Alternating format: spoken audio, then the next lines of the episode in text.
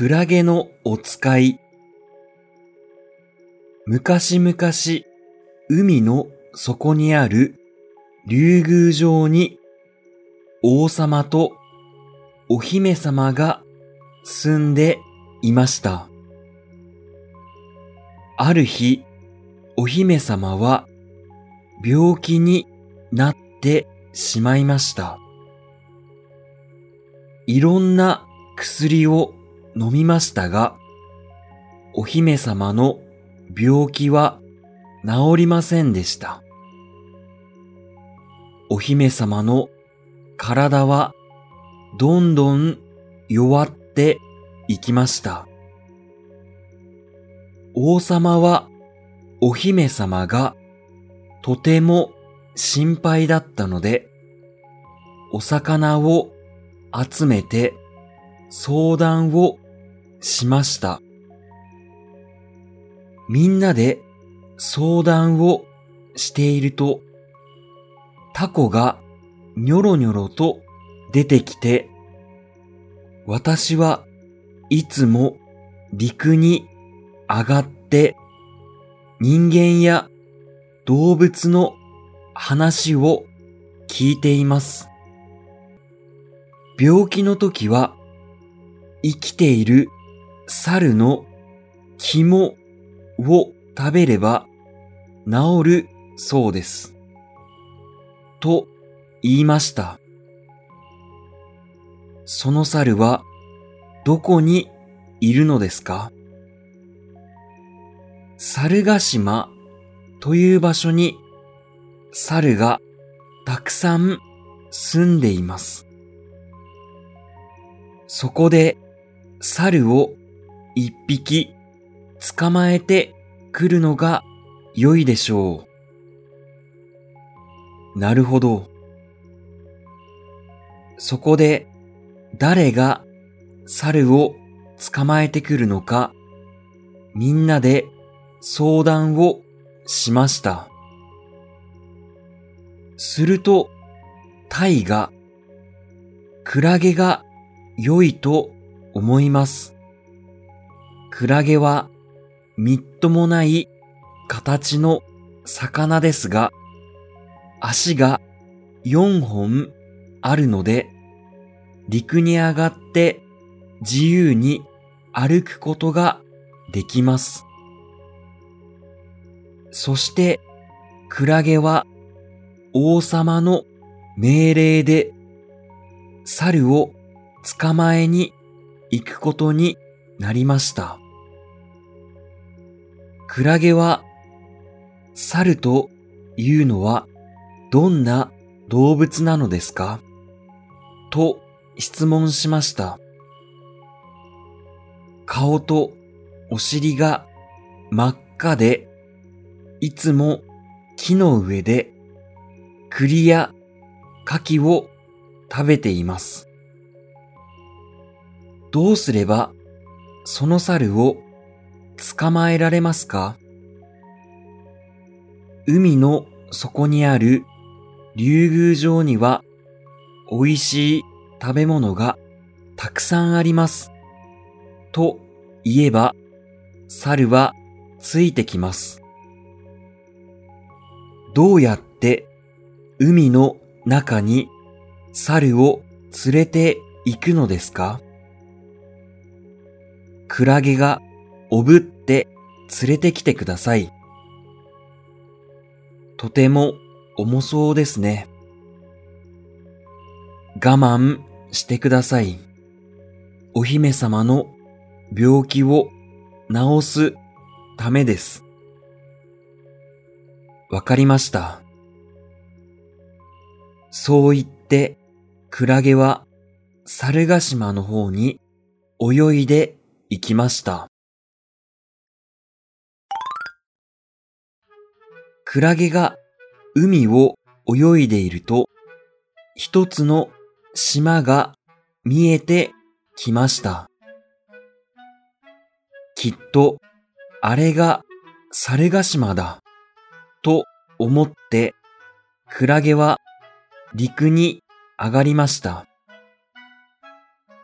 陸に上がっって周りを見ると、木の上に顔とお尻が真っ赤な動物を見つけました。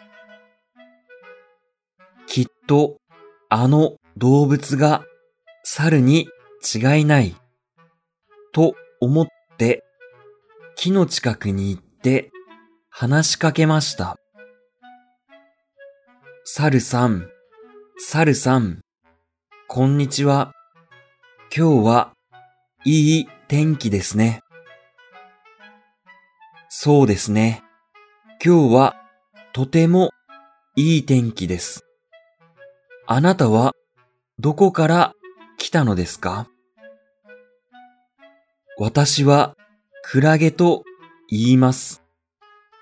いつもは海の中に住んでいます。今日はとてもいい天気なので陸に上がってきました。この猿ヶ島はとてもいいところですね。そうですね。この猿ヶ島はとてもいいところです。栗や牡蠣がたくさんあって、猿ヶ島よりいいところは他にありません。と、猿が言うと、クラゲは笑いながら言いました。もちろん、猿ヶ島はいいところですが、竜宮城には負けます。猿さんに一度竜宮城を見せてあげたいです。すると、猿は木から降りてきて、竜宮城がそんなにいいところなら、私も行ってみたいです。と言いました。クラゲは心の中でうまくいったと思いながら、それでは私が連れて行ってあげます。と言いました。でも私は泳ぐことができません。大丈夫です。私がおぶってあげます。さあ、一緒に行きましょう。そうですか。では、よろしくお願いします。と言って、猿はクラゲの背中に乗りました。猿が背中に乗ると、クラゲは海の底にある竜宮城に戻って行きました。クラゲさん、クラゲさん、竜宮城は遠いのですか？はい、ここからずっと先にあります。とても退屈ですね。おとなしく背中に乗っていてくださいね。暴れると海の底に落ちてしまいます。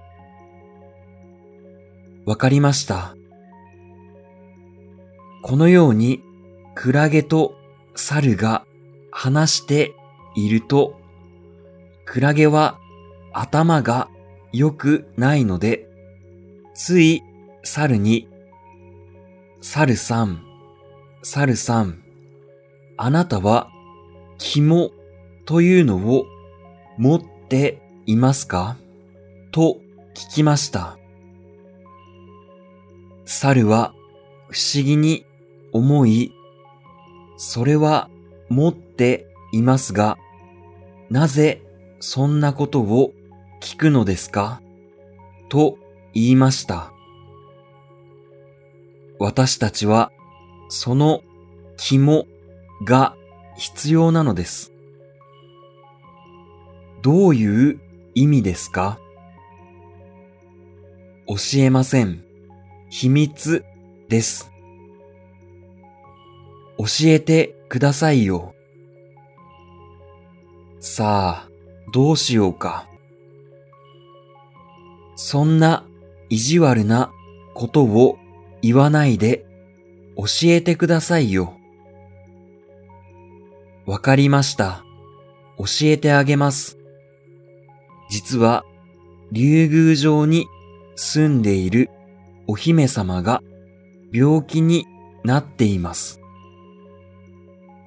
お姫様の病気を治すには生きている猿の肝が必要でした。だから私はあなたを竜宮城に誘いました。そう聞くと猿はびっくりしてとても怖くなりました。ですが海の中では逃げることができないのでわざと平気な顔をして、そうだったんですか。お姫様の病気が治るなら、いくつでも私の肝をあげます。でも、なぜ最初に会った時に教えてくれなかったのですか？何も知らなかったので、私の肝は猿ヶ島に置いてきました。え、肝を猿ヶ島に置いてきたのですか？そうです。肝は時々体の外に出して洗濯をしないと汚れてしまいます。そう猿が言うと、クラゲはがっかりして、そうだったんですか。あなたの肝がないと、竜宮城に戻っても意味がありません。と言いました。私もせっかく竜宮城に行くなら肝をお土産に持って行きたいです。ですので、もう一度島に戻ってくれませんか？私の肝を取ってきます。そう猿が言うと、クラゲは猿を乗せたまま猿ヶ島に戻っていきました。猿ヶ島に到着すると、猿は慌ててクラゲの背中から降りました。そして猿は木の上に登っていき、二度と降りては来ませんでした。サルさん、サルさん、何をしているのですか？早く肝を持って降りてきてください。と、クラゲが言うと、猿は笑いながら、私の肝はあげません。さっさと帰ってください。と言いました。クラゲは怒って、あなたの肝をくれるって約束したじゃないですか。と言いました。バカなクラゲだ。誰が自分の肝をあげるものか。肝を渡せば私は死んでしまうよ。肝が欲しいなら木の上に上がってきてください。猿はそう言って笑いながら赤いお尻を3回叩きました。クラゲは木を登ることはできないので、泣きながら竜宮城に帰って行きました。竜宮城ではクラゲが帰ってくるのをみんな待っていて、猿はどこですか？猿の肝はどこですか？とクラゲに聞きました。仕方なくクラゲは猿を竜宮城に連れて行こうとしたが、逃げられてしまったと話しました。すると王様はとても怒って、バカなクラゲだ。みんなこのクラゲを骨がなくなるまで殴ってしまえ。と言いました。すると、タイやヒラメやカレイやホウボウなど、いろんな魚が集まってクラゲを捕まえました。そして、このおしゃべりめ、と言ってみんなでクラゲを何度も何度も殴ってしまったので、クラゲは体中の骨がなくなり、今のような目も鼻もない骨なしのクラゲになってしまいました。